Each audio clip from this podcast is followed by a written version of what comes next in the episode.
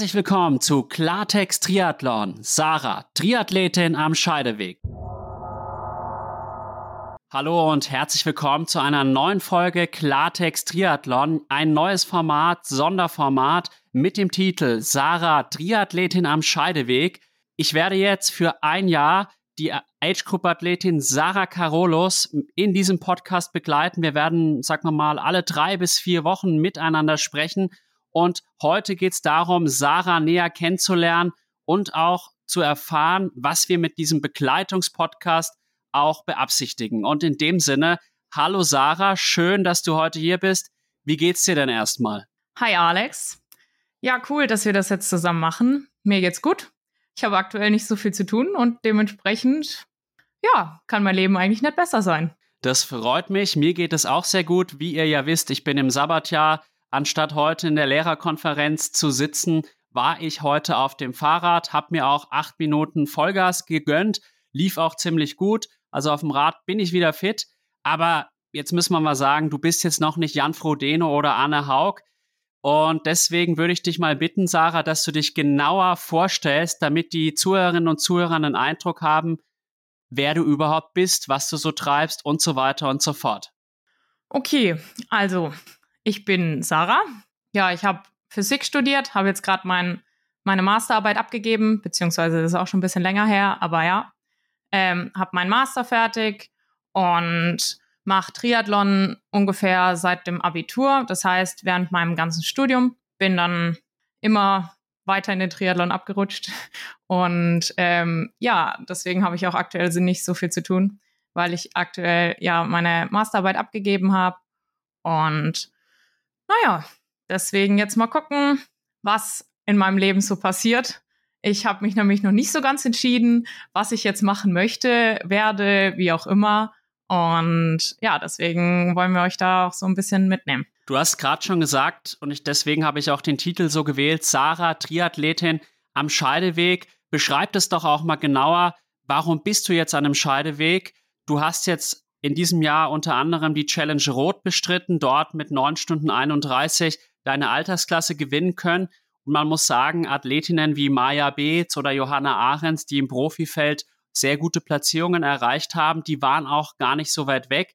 Zugleich hast du gerade auch angedeutet, dass du eine akademische Ausbildung hinter dir hast. Du hast studiert als Frau auch in einem MINT-Bereich, was immer noch relativ ungewöhnlich ist. Und insofern stehen dir beruflich auch alle Türen offen. Aber wir wissen ja alle, wir Triathleten, wir brennen ja doch auch vor allem für unseren Sport. Ja, genau, das ist echt nicht so einfach, weil ich mir ja die Frage gestellt habe, reichen meine Leistungen für den Profisport? Vom Profisport aktuell leben kann ich noch nicht.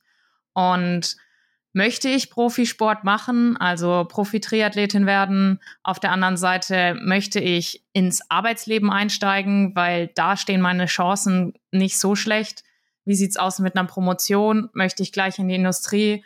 Mit einem Physikstudium stehen die Türen für alles offen, quasi. Aber das ist halt auch der Nachteil, weil wenn du so viel machen kannst, musst du halt auch eine Entscheidung treffen. Und diese Entscheidung zu treffen ist richtig, richtig schwer. Da kann ich mich total gut in dich hineinfühlen. Wie du weißt, ich bin ja auch mit dem Sebi Nev eng in Kontakt, der ja seit mehr als zehn Jahren die Profilizenz hat, zwischenzeitlich sehr, sehr gut vom Triathlon leben konnte. Aber es ist kein Geheimnis, gerade jetzt die letzten zwei, drei Jahre seit Corona ist es doch sehr, sehr schwer für ihn, sich über Wasser zu halten. Und ich glaube, das ist halt auch generell dieses Problem in Deutschland für junge Athleten. Du bist jetzt, ich darf es ja verraten, 24 Jahre alt, wirst dann nächstes Jahr 25. Das heißt, das ist ja das typische Alter, wo man dann auch in den Beruf einsteigt. Ich bin ja auch mit 25 dann ins Referendariat gegangen, um Lehrer zu werden. Und das ist verdammt hart, dann sich letztlich zu entscheiden. Sagt man dann, gehe ich eher meiner Leidenschaft nach, für was ich extrem brenne, für den Triathlon, aber mit dem Risiko verbunden, dass man dann auch später einen schlechteren Berufseinstieg hat? Oder geht man den sichereren Weg und bereut dann aber gegebenenfalls später, dass man es im Profisport nicht versucht hat? Ja, genau. Das ist so das, wo ich mich jetzt aktuell entscheiden sollte. Ja, ich habe die Entscheidung bisher immer noch so ein bisschen vor mir hergeschoben und durfte jetzt quasi ein halbes Jahr lang auch in den Genuss treten, äh, diesen Profi-Triathlon-Lifestyle quasi schon mal auszuprobieren, weil ich habe meine Masterarbeit Ende, Ende Juni abgegeben, was ja jetzt doch schon eine Zeit lang her ist und habe gesagt, okay, ich habe mich letztes Jahr für Hawaii qualifiziert beim Ironman Vichy ähm, in Frankreich und ja, habe damit so das Ziel Hawaii dieses Jahr im Oktober gehabt und wusste halt, okay, ich bin den ganzen Oktober eh nicht zu Hause, sondern auf Hawaii. Es lohnt sich nicht, davor einen Job anzufangen. Und deswegen habe ich dieses, diesen Sommer mich darauf fokussiert, zu trainieren und das Leben zu genießen und meiner Leidenschaft Triathlon nachzugehen und halt zu gucken, so, ja, ähm, wie läuft's bis dahin? Und Rot lief jetzt zum Beispiel super. Also da ja, konnte ich die Leistungen, die ich mir erhofft habe, ähm, so auch abrufen. Und deswegen, das wäre so ein Indiz gewesen zum Beispiel, oder das hat mich mehr in die Richtung geschoben, ja, du kannst es doch mal probieren mit Profi-Triathlon. Aber auf der anderen Seite ist immer noch so der Hintergedanke, ja, Sarah, du solltest doch irgendwo irgendwann mal vielleicht richtig Geld verdienen. Und ich glaube, für mich ist es einfacher, im Job Geld zu verdienen, beziehungsweise, ja, da weißt du halt, dass du wirklich was was hast und dich finanzieren kannst und im Profi-Triathlon so, yo, du hast keine Sponsoren, du hast nix und du machst halt Sport. Das ist super schwierig. Total verständlich. Wie wohl hast du dich denn im letzten halben Jahr auch mit diesem Profisportler-Lifestyle gefühlt? Ja, hat schon mega Spaß gemacht. Also hier in Würzburg, ich komme aus Würzburg, bin hier aufgewachsen, zur Schule gegangen und studiert, äh, habe hier studiert aber hier ist das Trainingsumfeld einfach perfekt für mich. Wir haben das SV, das Adami-Bad mit dem SV Würzburg 05, meinem ähm, Heimatverein. Und ähm, ja, da haben wir eine 50-Meter-Bahn, haben einen eigenen Sportlerbereich und ja, bessere Trainingsbedingungen für Schwimmen findest du hier eigentlich, äh, findest du eigentlich fast nirgendwo. Oder beziehungsweise es ist sehr selten und für mich echt optimal. Ähm, Trainingspartner habe ich hier auch ziemlich viele coole, sowohl fürs Radfahren als auch fürs Laufen. Also die Trainingsbedingungen hier sind top. Genauso wie das Wetter diesen Sommer fand ich jetzt eigentlich bis auf zwei Wochen im August auch top. Von daher, das hat mir schon mega viel Spaß gemacht. Aber ich muss sagen, so ein bisschen was für den Kopf brauche ich. Also ich habe jetzt nicht nur gar nichts gemacht im Sommer. Ich hatte noch einen Hiwi-Job in der Uni und habe ein bisschen das Projekt weitergemacht, was oder ein bisschen ein anderes Projekt gemacht, was ich in meiner Masterarbeit schon angefangen hatte. Habe also an einem Mikroskopsystem rumgeschraubt.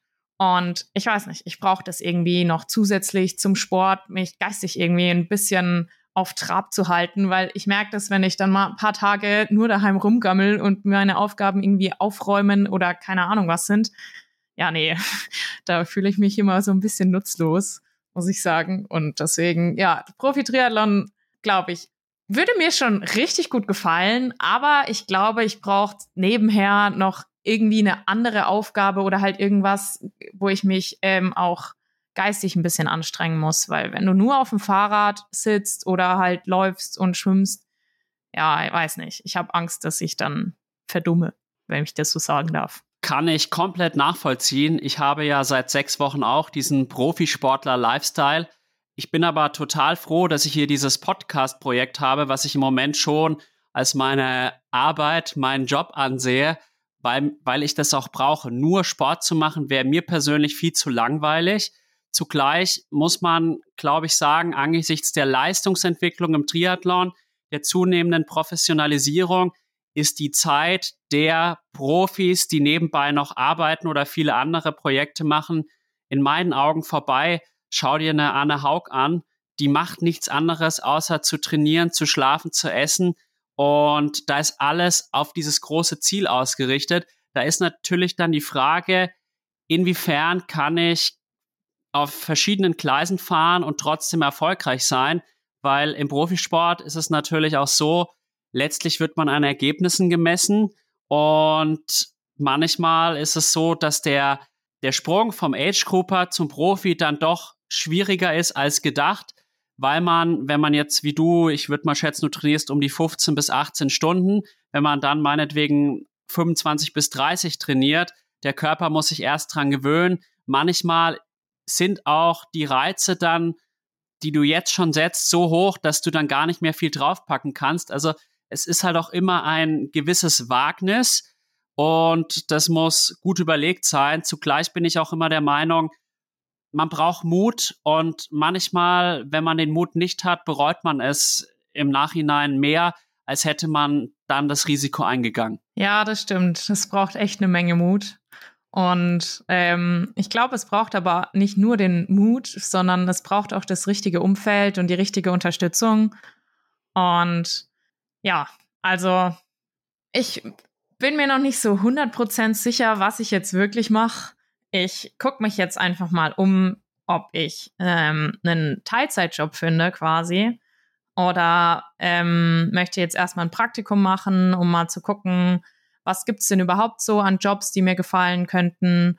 Und ja, gibt es vielleicht irgendwo eine Firma hier in der Nähe, die mir einen Teilzeitjob ähm, anbietet, beziehungsweise ein, dass ich halt einen finde, der mir auch gefällt. Und dann könnte ich quasi das mit dem Triathlon einfach Triathlon-Profi mal ausprobieren, so für ein Jahr, weil in einem Profifeld zu racen ist ja nochmal was anderes, als jetzt in einem Age-Group-Feld zu racen. Aber ja, es nur von dem Job abhängig zu machen, ist halt auch irgendwie ein bisschen schwierig. Ich muss auch sagen, ja, man muss viel mit den Leuten um sich herum reden. Zum Beispiel habe ich ja jetzt noch meinen Freund, den ähm, Sepp, der unterstützt mich sehr viel und eigentlich mit allem, was er kann. Er schreibt mir im Moment auch Pläne, also ähm, er ist auch mein Trainer. Und ähm, das muss halt auch irgendwie gegeben sein, dass du da so jemanden hast. Und ja, ich glaube, da ist es schon eher einfacher für mich, aber ich möchte halt ihm auch nicht zu viel zumuten, weil wenn ich jetzt nur von ihm abhängig bin, finde ich, ist es ein bisschen unfair ihm gegenüber. Ähm, ich meine, ja, er macht auch Triathlon und ähm, findet den Sport genauso toll wie ich, aber jetzt nur quasi, ja, alles auf meine Karte zu legen und sagen so, ich bin jetzt so egoistisch, dass er quasi arbeiten muss und ich mache hier mein Ding, das will ich halt irgendwie auch nicht. Und naja.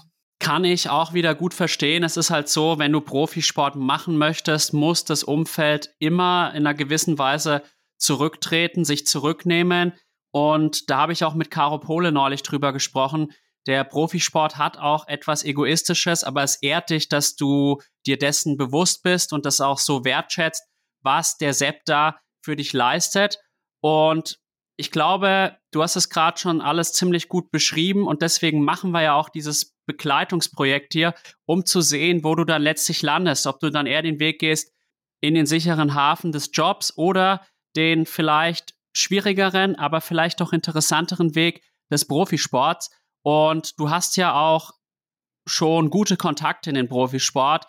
Die Laura Zimmermann ist eine regelmäßige Trainingspartnerin von dir. Auch die Caro Lehrrieder, die auch vor allem in den Jahren 2018, 2019 sehr erfolgreich war, hast du engen Kontakt zu und hast du dich mit denen auch schon austauschen können bezüglich deines, deiner Absicht, eventuell in den Profisport einzusteigen?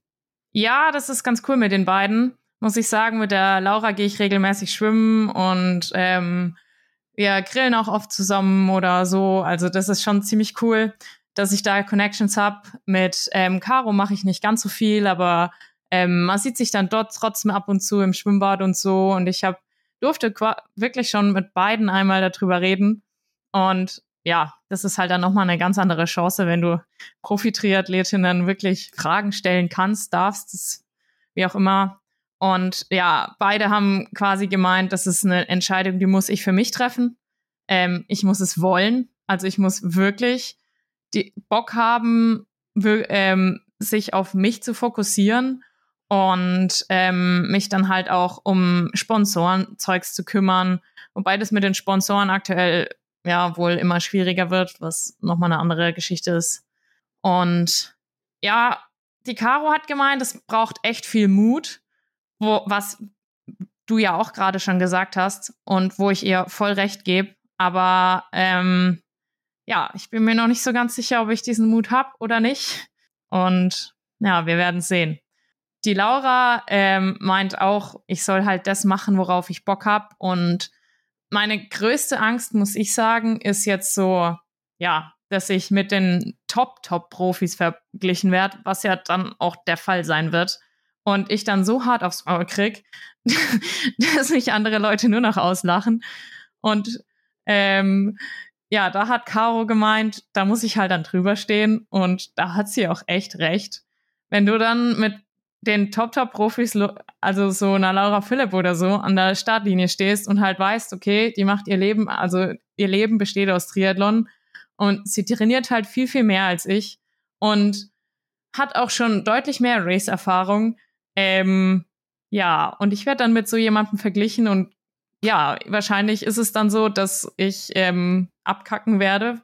Aber ähm, ich muss ja auch irgendwo anfangen, meine Erfahrungen sammeln und naja, deswegen mal schauen, ob mir das dann so Spaß macht am Anfang oder ob ich dann da auch in der Lage bin, drüber zu stehen und zu sagen, yo, ich bin noch auf dem Weg, ich bin noch nicht ganz oben und vielleicht möchte ich auch nicht ganz hoch, aber ich mache halt einfach mein Ding und schau mal, was dabei rauskommt, schau mal, ob es mir Spaß macht und mit welchen Leuten ich mich dann eben vergleichen kann.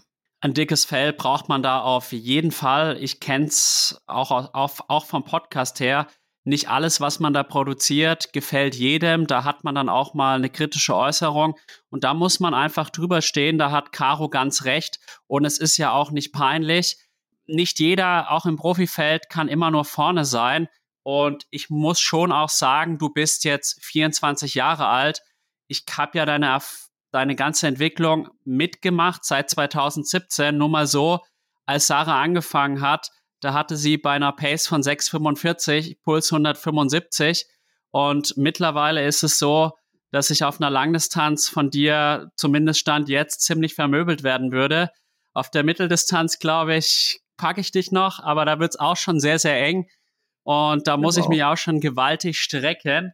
Du hast auch ein großes Talent für die Langdistanz entwickelt, aber was ich damit sagen will, ich sehe da schon noch Entwicklungspotenzial und auch meine Frage, wie realistisch siehst du es denn, dass es möglich ist, im Profisport konkurrenzfähig zu sein, wenn du jetzt deine aktuellen Leistungen betrachtest und auch deine möglichen Entwicklungsmöglichkeiten ins Auge fasst?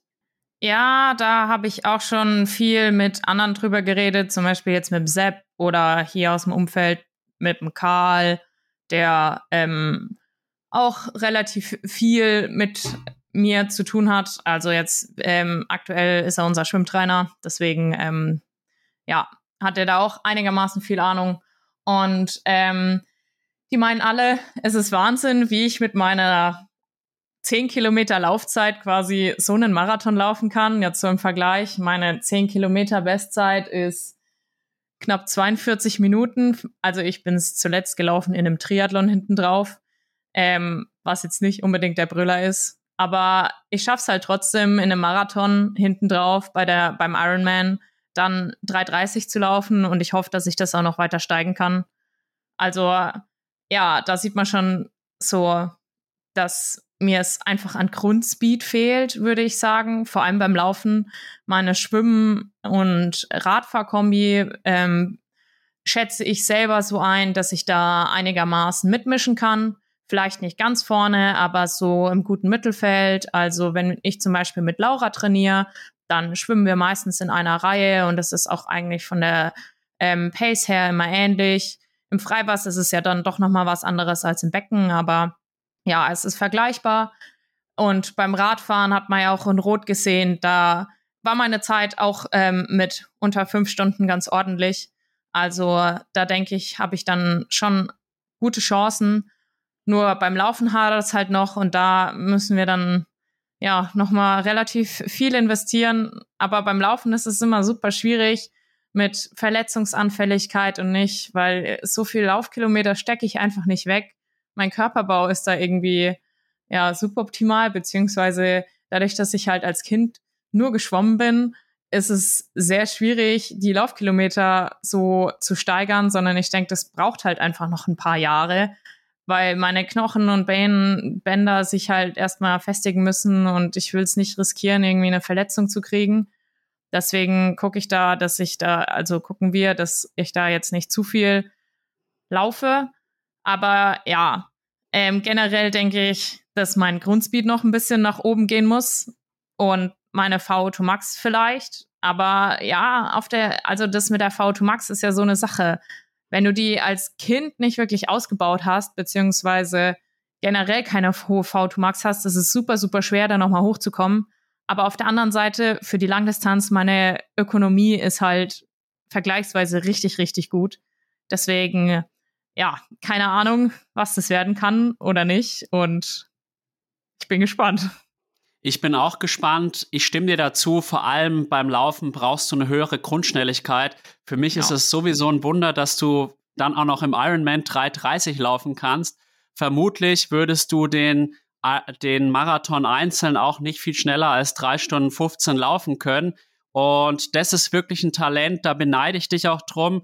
Bei mir ist es eher andersrum. Ich habe meine Stärke auch eher auf den kürzeren Formaten im Triathlon was auch wieder seltsam ist, weil ich eigentlich durch meine Asthmaerkrankung dafür nicht perfekt geeignet bin. Aber ist halt so. Und glaube, beim Schwimmen und Radfahren brauchst du dich wirklich überhaupt nicht zu verstecken. Schwimmen bist du 57 Minuten geschwommen. Das ist im Frauen-Profifeld absolut in Ordnung. Da gibt es einige, die schwimmen weit über der Stunde und sind am Ende trotzdem noch in die Top 7, Top 8 in Rot gekommen. Und es geht ja jetzt am Anfang auch nicht darum, gleich ganz vorne mit Laura Philipp und Anna Haug mitzumischen. Das wäre wahrscheinlich auch ein bisschen unrealistisch, vor allem zum jetzigen Zeitpunkt. Aber auch auf dem Rad mit den Radumfängen 4,54 in Rot, da sind ja die meisten Männer froh, wenn sie es schaffen. Rot ist sicherlich auch eine schnelle Strecke, aber wirklich Respekt. Da hast du auch einige der Profis bei den Frauen hinter dir gelassen. Und beim Laufen denke ich auch, wenn du das Ganze langsam steigerst, und dann einen höheren Umfang generierst, sollte da schon noch mal ein Schub kommen.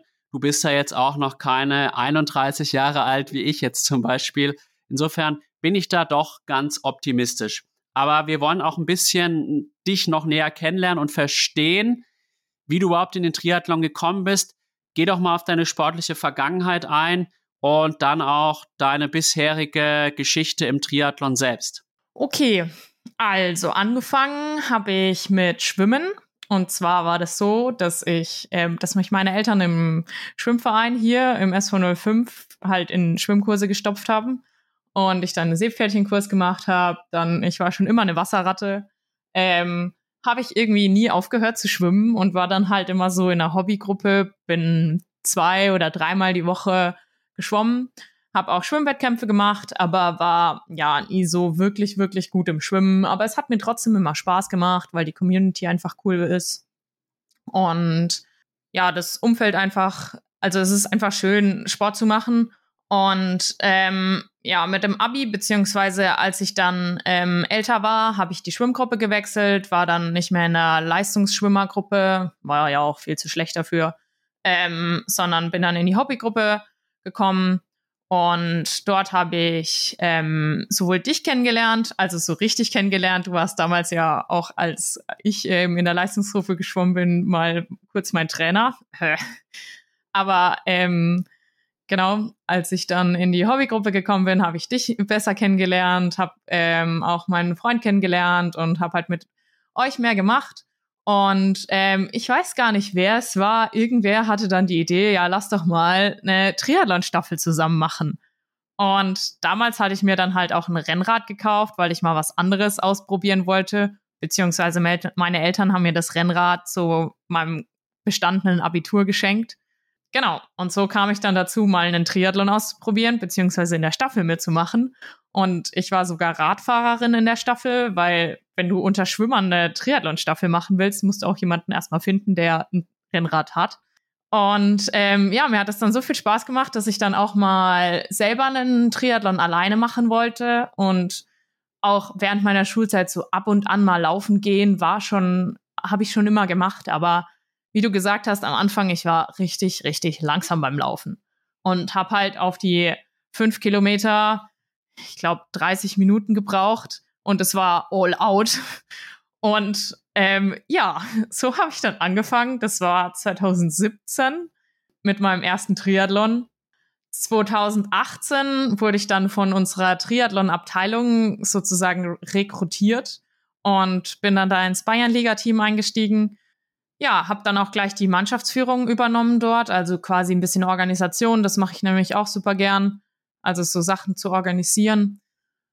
Deswegen ähm, hat es eigentlich ganz gut gepasst, wobei es mich am Anfang noch ein bisschen überfordert hat, gleich alles zu organisieren und so, okay, ich habe war, es ist mein zweiter Triathlon, äh, wo muss mein Fahrrad hin? Ich habe eine Startnummer, oh mein Gott, so ungefähr.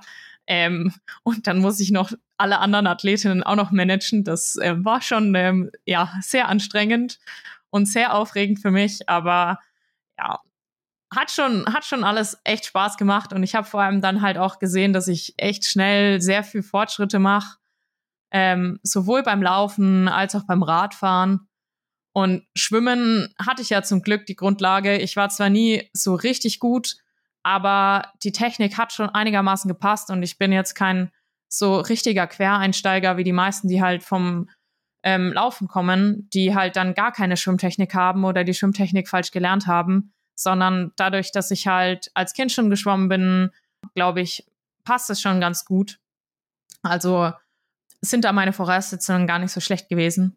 Und so hat sich's halt dann irgendwann reingesteigert. Dann war ich in der Bayernliga, habe dann da mehr Triathleten kennengelernt, habe mit denen mehr trainiert. Dann haben die natürlich noch andere Wettkämpfe gemacht. Dann wollte ich auch irgendwann mal eine olympische Distanz machen, eine Mitteldistanz machen und irgendwann natürlich auch mal eine Langdistanz. Und jetzt hat sich so über die Jahre halt entwickelt. Bin dann nach der Bayernliga in die Regionalliga. Da hatten wir dann auch eine Mannschaft, dann zweite Bundesliga, mehrere ja, Saisons gestartet. Dann hatte ich irgendwann in der zweiten Bundesliga Top Ten Ergebnisse. Also das war jetzt vor paar Jahren. Ja, ich weiß gar nicht mehr genau wann weil dann ja auch Corona zwischen reingekommen ist. Und ähm, während dem Corona-Jahr zum Beispiel war es eh verrückt, weil wir dann gar keine Liga-Wettkämpfe hatten, sondern erst im Jahr drauf wieder und die Liga-Wettkämpfe waren nur online, aber ja, ist nochmal eine andere Sache. Und ähm, so hat sich dann alles bei mir entwickelt. Dann habe ich irgendwann vor Corona war das noch, als ich meine erste Mitteldistanz gemacht habe. Sorry für das Chaos übrigens. Ich ähm, weiß selber schon gar nicht mehr so ganz, wie ähm, mein Weg war, wie ihr merkt. Aber gut. Ähm, naja. Und ähm, ja, meine erste Mitteldistanz, die war in Samorin. Ähm, und zwar hat sich der Sepp qualifiziert für die Challenge WM dort. Und ich wollte nicht alleine auf einen Wettkampf fahren. Deswegen bin ich dann mit ihm zusammen das Open Race gestartet. Und ähm, ja, da war ich dann auf jeden Fall so gut bei meiner ersten Mitteldistanz, dass ich mich gleich wieder qualifiziert habe. Und dadurch, dass ich aber immer noch ähm, Ligarennen gemacht habe, war es halt irgendwie schwierig, da diesen Spagat zwischen Mittel- und Langdistanz zu machen. Aber ich wusste schon, dass ich irgendwann auch mal eine Langdistanz machen will, weil ich insgeheim irgendwie, also weil mich das einfach gereizt hat, so jeder Triathlet muss ja irgendwann mal in seinem Leben eine Langdistanz gemacht haben, beziehungsweise ich wollte das eigentlich, weil ja, auch als Kind war es schon mein Traum, so, ja, Iron Man, was ist das? Und ich will auch irgendwann mal ein Iron Man sein. Allein schon der Name ist ja auch irgendwie so ein, ja, so eine Verrücktheit und so ein Mythos. Und ähm, so der Iron Man auf Hawaii ist jetzt auch ein Lebenstraum, der für mich dann in Erfüllung geht.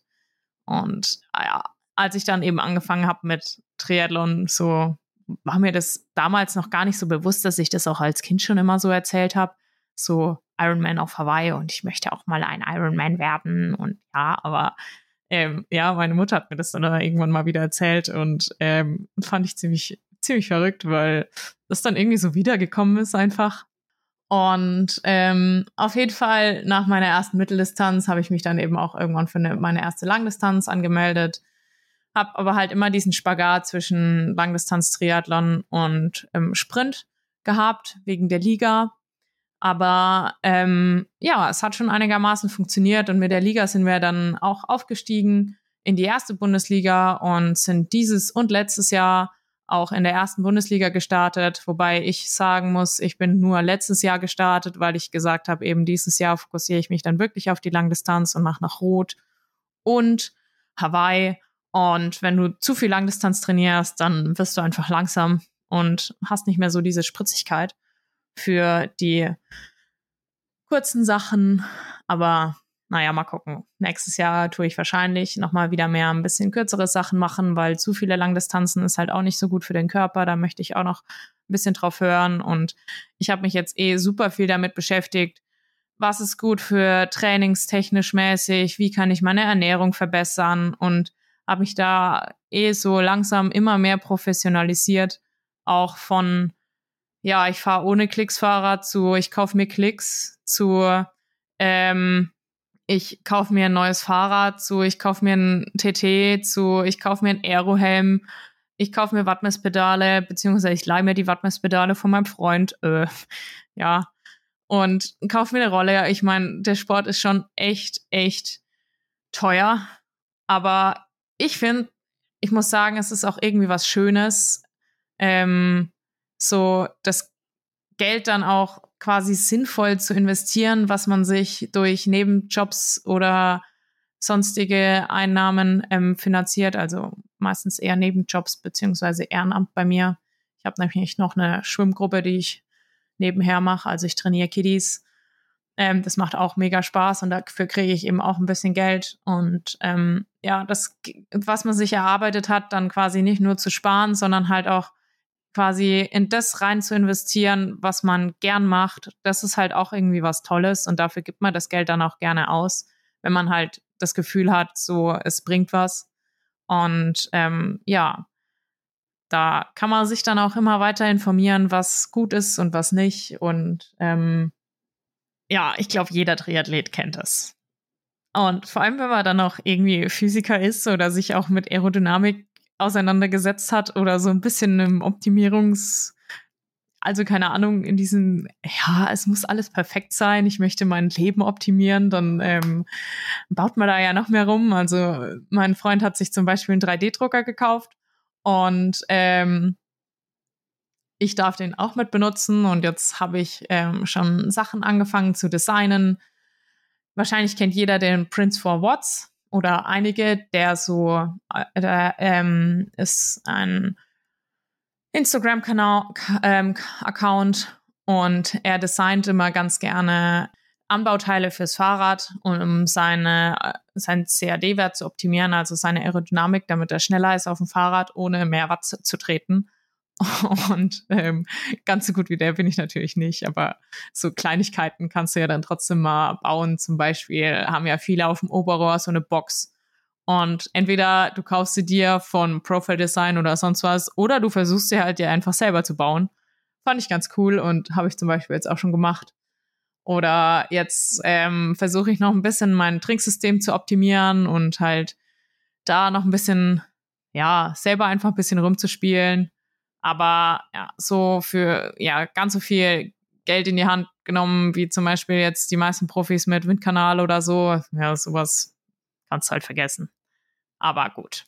BetMGM has an unreal deal for sports fans in Virginia. Turn $5 into $150 instantly when you place your first wager at BetMGM. Simply download the BetMGM app and sign up using code Champion150. Then place a $5 wager on any sport. You'll receive $150 in bonus bets, regardless of your wager's outcome. And if you think the fun stops there, the King of Sportsbooks has plenty of surprises in store. Check out daily promotions, same game parlays, live bets, and so much more. Download the app in Virginia today and get $150 in bonus bets instantly from your first wager only at BetMGM. BetMGM and GameSense remind you to play responsibly. See BetMGM.com for terms. 21 plus only, Virginia only. New customer offer, subject to eligibility requirements. Rewards are non withdrawable bonus bets that expire in seven days. Please gamble responsibly. Gambling problem? Call 1 800 Gambler. Promotional offer not available in Washington, D.C.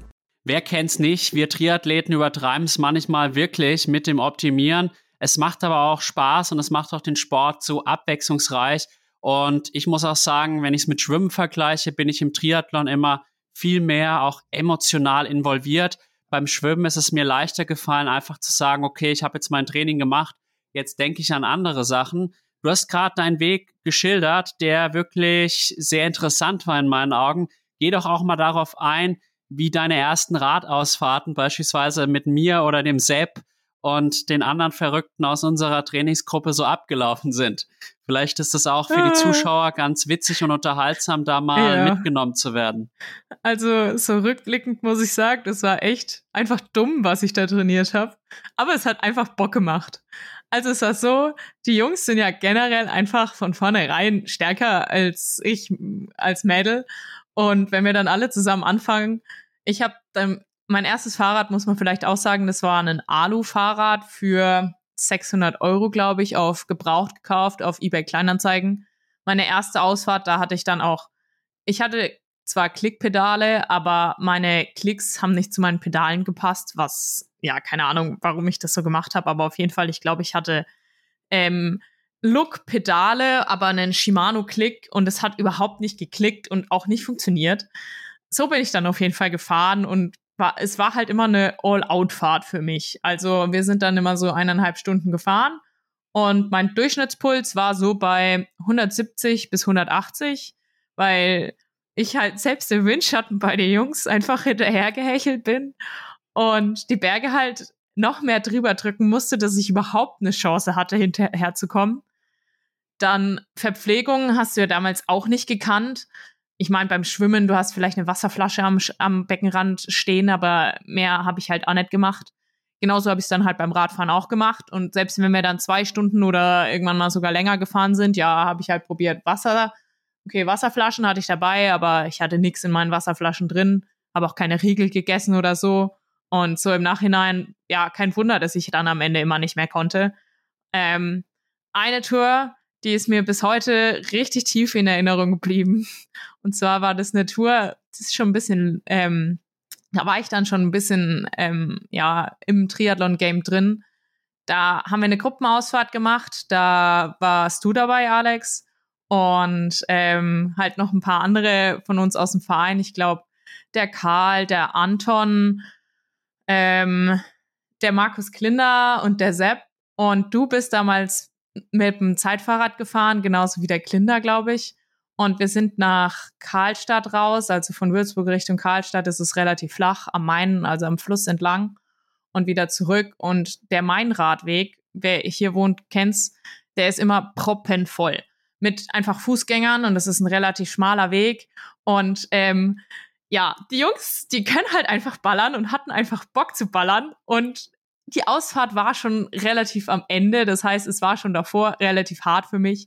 Und am Ende, ähm, ja, wollten die noch mal so einen Tempozug aufmachen. Das heißt, der Anton und der Karl sind vorne weggeballert mit 40 kmh auf dem Rennrad. Ich auf dem Rennrad im Windschatten hinterher. Und ähm, ja, es war für mich so am Limit, was ging. Und wenn du das dann durch, durch den Mainradweg fährst und überall sind Passanten und du musst aber das ähm, Hinterrad vom Vordermann halten, weil sonst reißt du ab und denkst dir, boah, also ähm, dann ist es ja noch härter, wieder ranzufahren. Ja, das war mental einfach brutal für mich. Dann die Herde war, natürlich habe ich es nicht geschafft, das Hinterrad immer zu halten. Das heißt, ich bin irgendwann dann auch mal abgerissen und dann kam aber der Sepp von hinten und hat mich einfach wieder rangeschoben. Und in dem Moment, wo du abreißen lässt, denkst du dir normalerweise, boah, okay, du hast alles gegeben, du bist K.O., du kannst nicht mehr, du lässt abreißen und sch schleppst dich selber in 10 kmh nach Hause. Ja, Satz mit X. War nix. Kam halt von hinten wieder einer, hat mich wieder rangeschoben und die ganze Scheiße ging von vorne los. Ey, da bin ich am Ende auch in tot ins Bett gefallen und diese Ausfahrt ist mir bis heute im Gedächtnis geblieben. Es war einfach nur verrückt.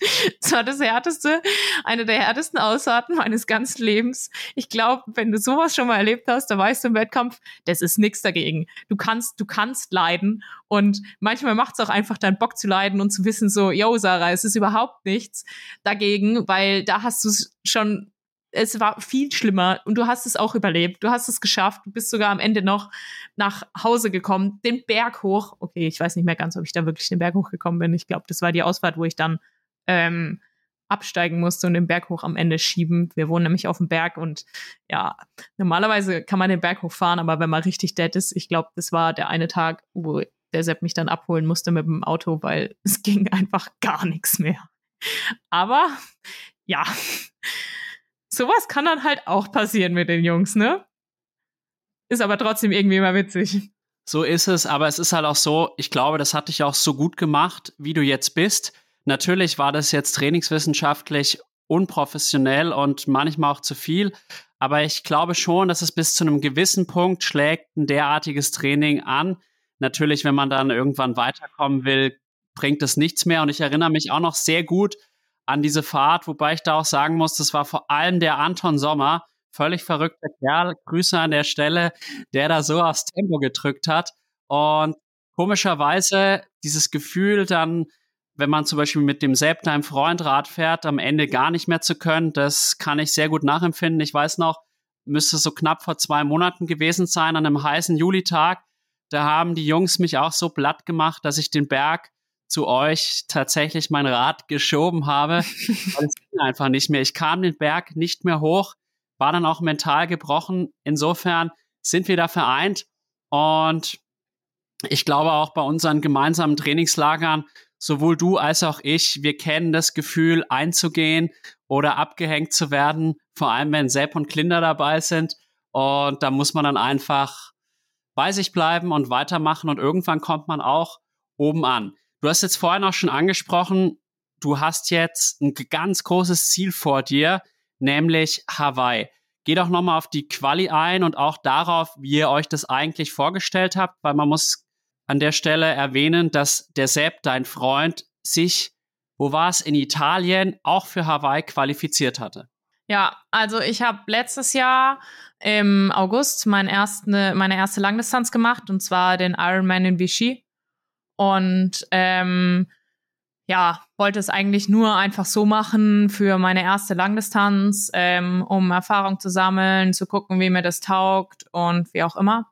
Auf jeden Fall, ähm, letztes Jahr in Vichy war es so, dass das Schwimmen leider ausfallen musste, weil die Wasserqualität zu schlecht war. Und Vichy ist immer sowohl Mitteldistanz als auch Langdistanz. Und es war bei beiden Rennen kein Schwimmen erlaubt dadurch, dass es Mittel- und Langdistanz ist, ist es so, dass es nur auf der Mitteldistanz Profis gibt und auf der Langdistanz nur Altersklassenathletinnen starten. Und ähm, wir hatten einen Rolling Start damals dann. Das heißt, wir sind direkt aufs Rad. Das Schwimmen ist einfach ausgefallen. Und Vichy ist eine relativ hü hügelige Strecke mit 2500 Höhenmetern beim Fahrradfahren. Da habe ich sechs Stunden gebraucht und bin auch meinen ersten, meine, äh, meinen ersten Marathon gelaufen, damals in drei Stunden 40. Und bin dann insgesamt nach neun Stunden 41 und ein paar zerquetschten ins Ziel gekommen. Ähm, mega happy, wusste zu dem Zeitpunkt dann dadurch, dass der Sepp ähm, an der Strecke stand ähm, wusste ich dann zwar schon, wo ich platziert war, aber ja, so während dem Radfahren machst du dir überhaupt keine Gedanken drüber, fährst einfach dein Ding. Ich hatte mega Spaß, voll die schöne Landschaft. Also das Rennen ist an sich mega cool, weil es landschaftlich voll schön ist, hügelige Strecke, ein bisschen technisch anspruchsvoll, also kann man echt empfehlen. Naja, auf jeden Fall, als ich vom Rad gestiegen bin, war es so, Sepp steht an der Strecke und sagt, Sarah, du bist auf Platz zwei. Ich so, wie Platz zwei? Ja, Platz zwei overall und nicht in deiner Altersklasse. Bring das Ding nach Hause und nicht nur so, what the fuck, wie kann das sein? So gut war ich jetzt gar nicht. Ich habe sechs Stunden gebraucht fürs Radfahren. Das ist gerade mal ein 30er Schnitt. Aber man muss halt auch sagen, dass die Strecke halt echt hügelig war.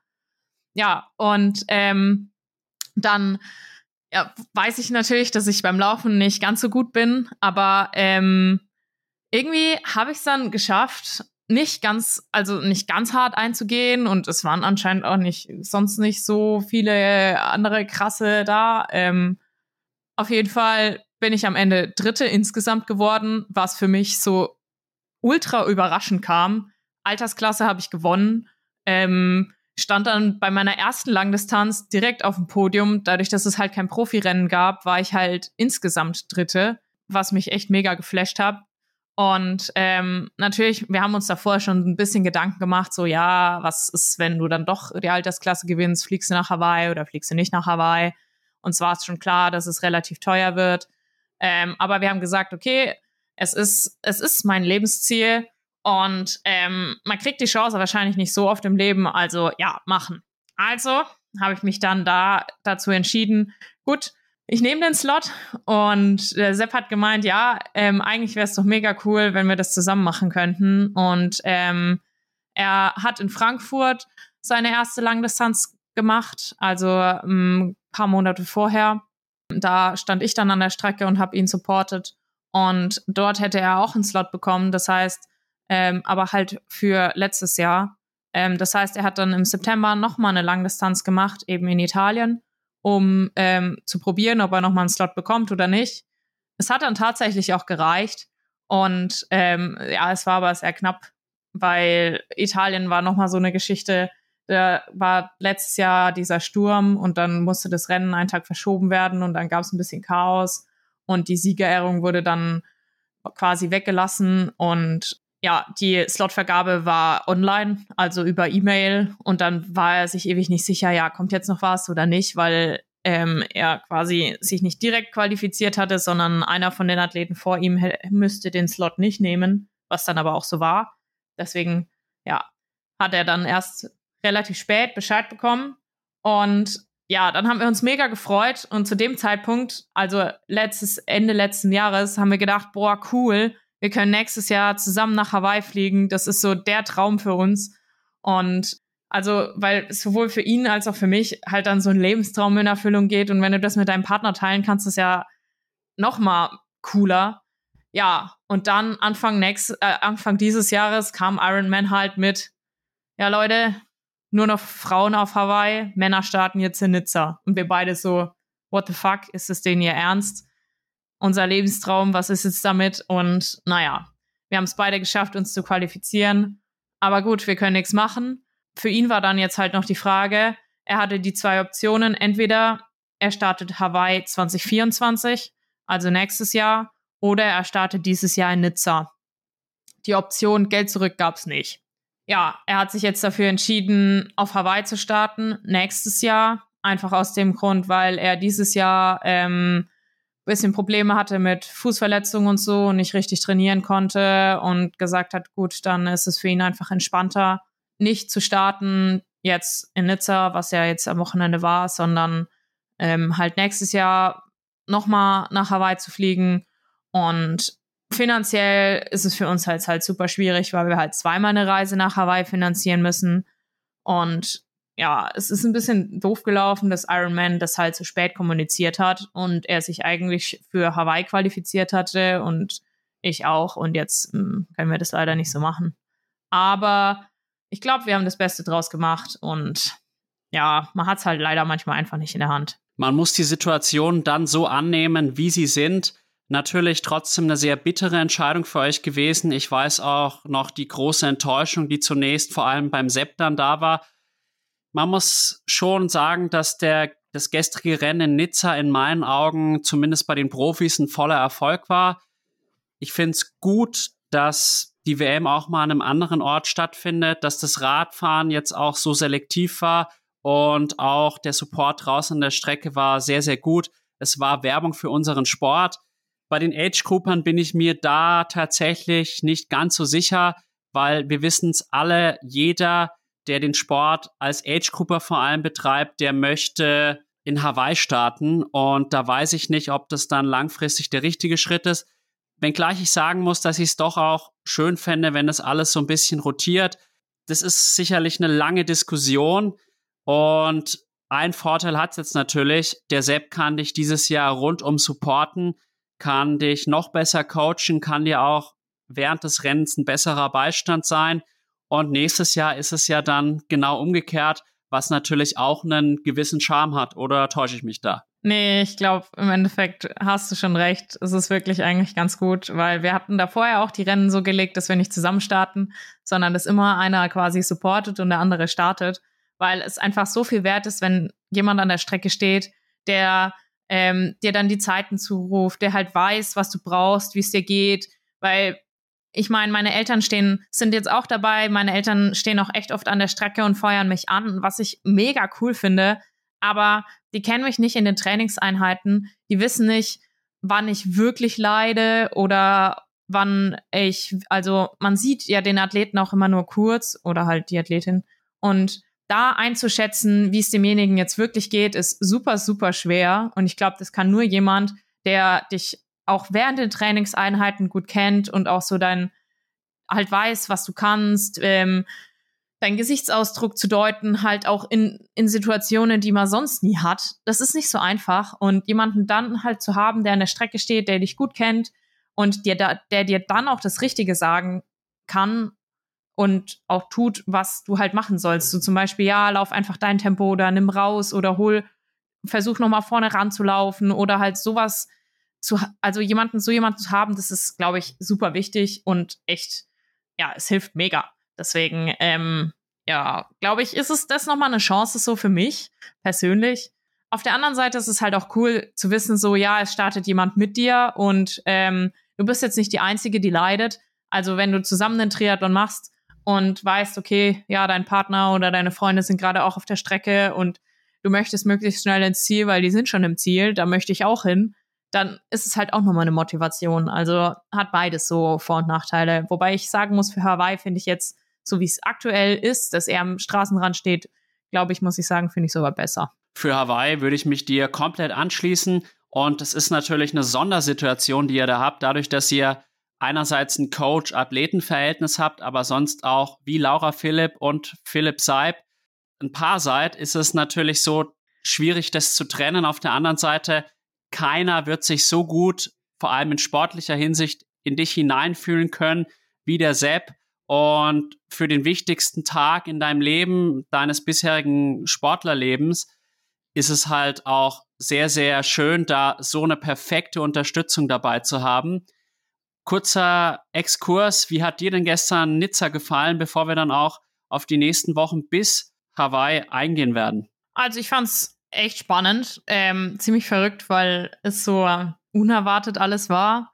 Und ich muss sagen, bei mir ist WM-Tag, also sonst war es ja immer so, dass es auf Hawaii ist und dann guckst du es abends und jetzt dadurch, dass es in Nizza war, ähm, tagsüber, glaube ich, war es gut, weil die meisten einfach es tagsüber halt laufen lassen haben. Für mich persönlich war es aber eher ein bisschen problematischer, weil ich tagsüber halt normalerweise selber trainiere und dann habe ich es halt gestern so, also ja, habe ich es dann so gemacht, dass ich einfach früh ein bisschen hatten wir den Stream an beim Frühstück, dann bin ich selber noch Radfahren gegangen und dann beim Mittagessen halt wieder ein bisschen reingeguckt. Aber ich habe es jetzt nicht so 100% intensiv mitverfolgt wie ähm, zum Beispiel die Jahre davor auf Hawaii. Einfach, weil es halt immer nur so ein bisschen nebenher lief und ich nicht immer alles ähm, mitgehört habe vom Kommentieren, weil ich halt selber noch nebenbei trainiert habe. Aber ja, man ist trotzdem man bereitet sich schon auch drauf vor und ja, guckt, welche Athleten, also man, man versucht so selber ein bisschen einzuschätzen, welche Athleten können wie wo was abschneiden. Und ja, ich fand es dann echt spannend zu sehen, wie sich das Rennen so entwickelt hat. Und ich muss sagen, ich glaube, für die Profis an sich ist es eine mega Chance, dass das dass ähm, die WM jetzt nicht nur noch auf Hawaii stattfindet, sondern eben auch auf Nizza, weil dann eben auch andere Profis also eine Chance haben, mal zu gewinnen. Nicht nur quasi immer die gleichen, weil manchen liegt halt einfach Hitze überhaupt nicht. Oder halt diese, die Strecke auf Hawaii einfach. Und jetzt mit Nizza hast du ja nochmal eine ganz andere Strecke. Deswegen glaube ich, so an sich eine rotierende WM hat schon was. Aber wie du auch gesagt hast, für Altersklassenathleten ist es halt irgendwie ein bisschen schade, weil die meistens für diesen Mythos Hawaii, den Triathlon machen und halt nach Hawaii kommen wollen. Und bei mir war es halt am Anfang auch so. Triathlon angefangen und immer im Hinterkopf gehabt, ja, ich möchte irgendwann mal in meinem Leben nach Hawaii. Und vielleicht findet Ironman da ja eine coole Lösung, wie man das machen kann. Aber ich glaube, es wird wirklich, wirklich schwer. Ich denke auch, es wird auch immer Leute geben, denen dann die getroffene Entscheidung nicht passt. Vielleicht ist es mit dem zweijährigen Rhythmus gar nicht so schlecht, aber in meiner Meinung nach dann so Männer und Frauen zusammen, weil das kam mir gestern schon komisch vor, dass da nur Männer auf der Strecke waren und das ist einfach nicht der Geist des Triathlons in meinen Augen. Aber das Männerrennen ist jetzt Geschichte. In wenigen Wochen erwartet dich dein großes Rennen auf Hawaii. Wie schauen denn jetzt die nächsten Wochen aus, sowohl von der Organisation als auch von der trainingstechnischen Vorbereitung. Du hattest jetzt auch eine kleine Krankheit letzte Woche zu, zu bewältigen. Inwiefern beeinflusst dich denn die auch noch? Ja, also trainingstechnisch sind wir jetzt in den letzten Zyklus gestartet, beziehungsweise in den letzten richtigen Trainingsblock, ähm, bevor es dann nach Hawaii geht. Wir fliegen Anfang Oktober, also knapp zehn Tage vorher, dass ich genug Zeit habe, mich zu akklimatisieren, aber noch nicht zu ausgelaugt bin, dass ähm, ja, mir die Hitze da irgendwie schadet. Unterkünfte sind gebucht und so weit. Also da müssen wir eigentlich zum Glück nicht mehr so viel machen. So kleine organisatorische Sachen wie eine SIM-Karte besorgen für die USA oder noch einen ähm, Hartschalenkoffer oder ja, halt so Kleinigkeiten ähm, zu besorgen. Was brauchst du noch für die, den Urlaub danach? Also wir bleiben insgesamt einen ganzen Monat auf Hawaii, sind nicht nur fürs Rennen dann da, sondern gucken uns danach auch noch die anderen Inseln an, also machen Urlaub. Genau, was wir für den Urlaub halt noch brauchen, so Zeug fällt jetzt noch an. Aber ansonsten ist eigentlich ziemlich viel gemacht. Das mit der Krankheit ist so, ja, das war ganz komisch. Es war, waren nur zwei Tage und ich habe ganz normal trainiert. Abends lag ich dann plötzlich mit Fieber im Bett. Am nächsten Morgen ging es mir halt richtig schlecht. Beim Sepp genauso. Der hatte nachts dann Schüttelfrost und Fieber. Und am nächsten Tag, er hatte so richtige Gliederschmerzen. Er hat es nicht mehr mehr geschafft, vom Sofa aus aufzustehen und in die Küche zu laufen. Mir ging es zum Glück nicht ganz so schlecht. Ich bin dann, konnte zum Glück noch aufstehen und rumlaufen, aber trainieren, no chance. Ja, wir haben dann zwei Tage äh, nichts gemacht. Ich habe geschlafen, er konnte nicht so richtig schlafen. Zwischendrin hat er dann auch mal geschlafen, aber naja. Und nach zwei Tagen war es bei mir aber halt dann auch wieder rum. Und jetzt merke ich gar nichts mehr davon. Ganz verrückt. Ich weiß nicht, was das war, aber ähm, ja, ich bin jetzt wieder voll im Training und merke eigentlich so gut wie gar nichts mehr. Das freut mich für dich und das ist die Hauptsache. Und ich bin mir sicher, du wirst da in Hawaii nicht mehr von beeinträchtigt sein. Du hast jetzt gesagt, dass der letzte Trainingsblock gestartet ist. Was für Key Sessions machst du denn jetzt noch in den nächsten Wochen?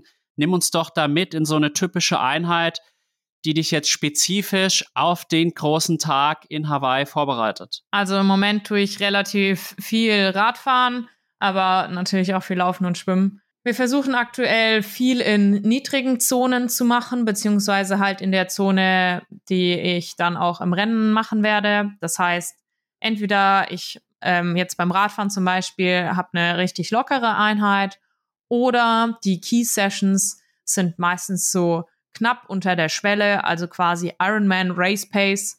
Und ähm, gestern bin ich zum Beispiel drei Stunden Rad gefahren mit fünf mal zehn Minuten knapp unter der Schwelle. Also bei mir auf dem TT in TT-Position mit ähm, 200 Watt angepeilt. Ja, hat eigentlich ganz gut funktioniert. Da finde ich es manchmal ein bisschen schwierig, die richtige Route zu finden, weil zehn Minuten schon so an der Grenze sind, dass du dann meistens doch irgendwo durch einen Ort durchfahren musst. Und für mich ist Safety First. Da muss ich dann mal ein bisschen gucken. Aber ja, es klappt dann meistens doch besser, als man denkt. Und wenn man dann nicht ganz die 200 Watt schafft, sondern halt knapp drunter ist oder knapp drüber ist, ist mir dann auch egal. Oder halt nur acht Minuten Intervall hat. Ja, passt schon.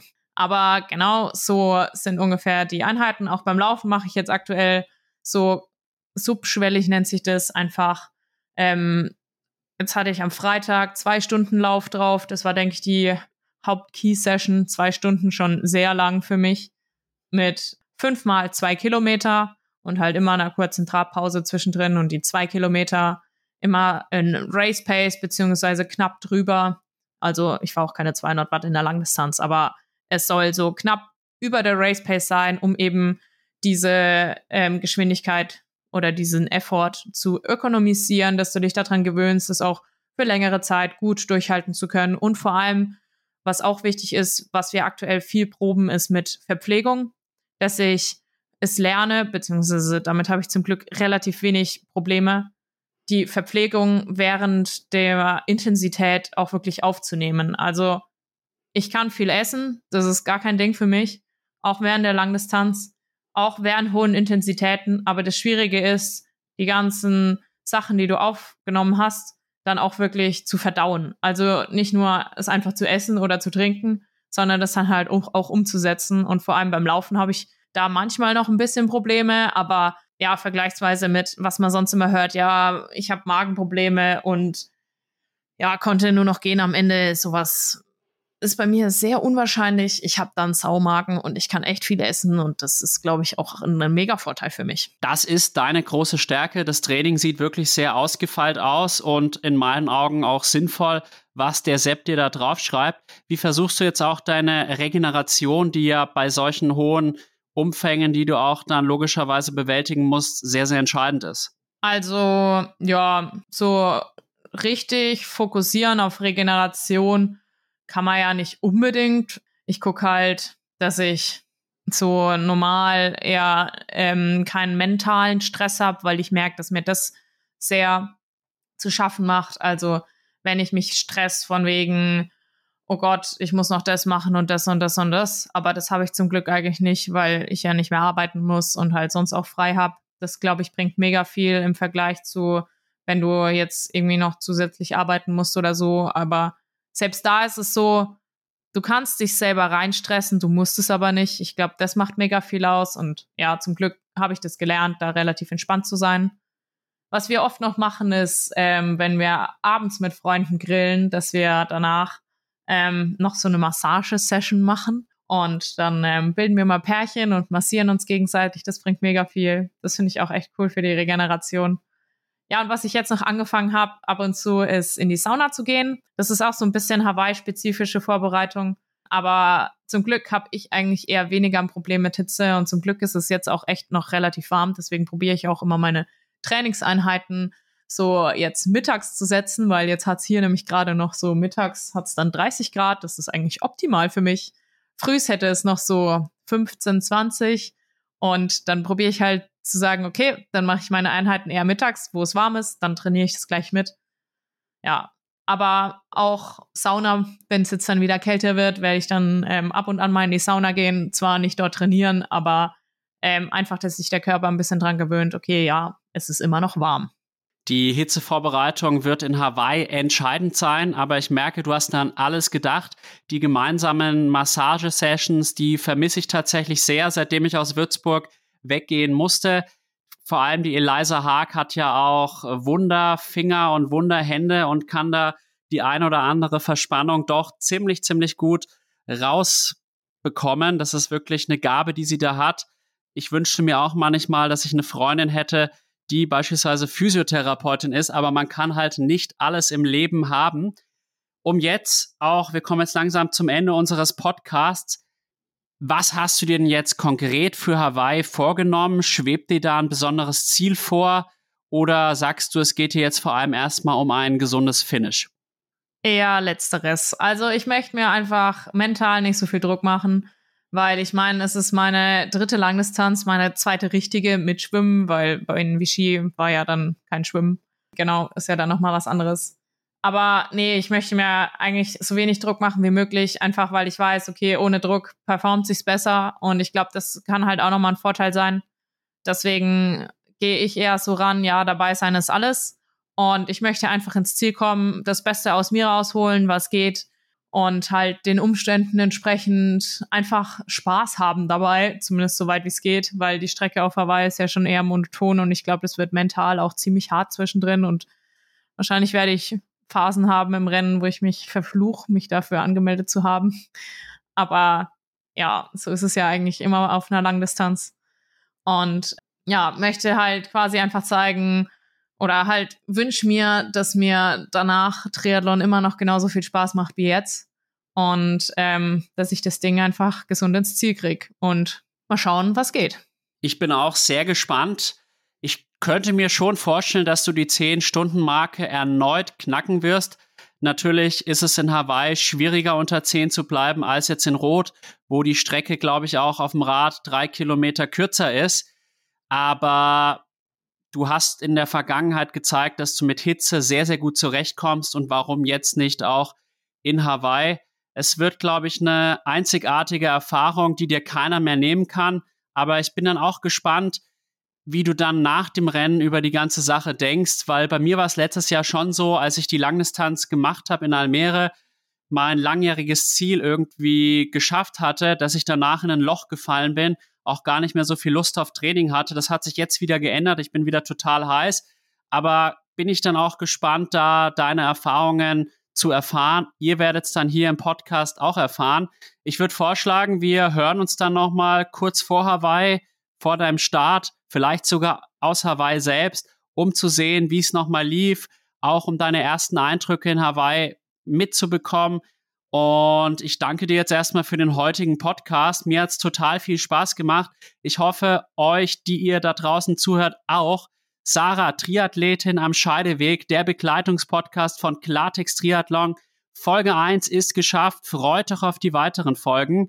Und wenn euch mein, mein Podcast und meine Arbeit gut gefallen, freue ich mich über positive Bewertungen auf den gängigen Podcast-Plattformen. Freue mich auch über Feedback, positiv wie negativ und natürlich auch über kleine Spenden auf Red Circle oder PayPal an iaswim@web.de. Vielen Dank dafür und weiterhin viel Spaß beim Zuhören. Und Sarah, mach's gut, viel Erfolg für die nächsten Wochen und hau rein, wir bleiben in Kontakt. Danke, Alex. Ciao, schön war's.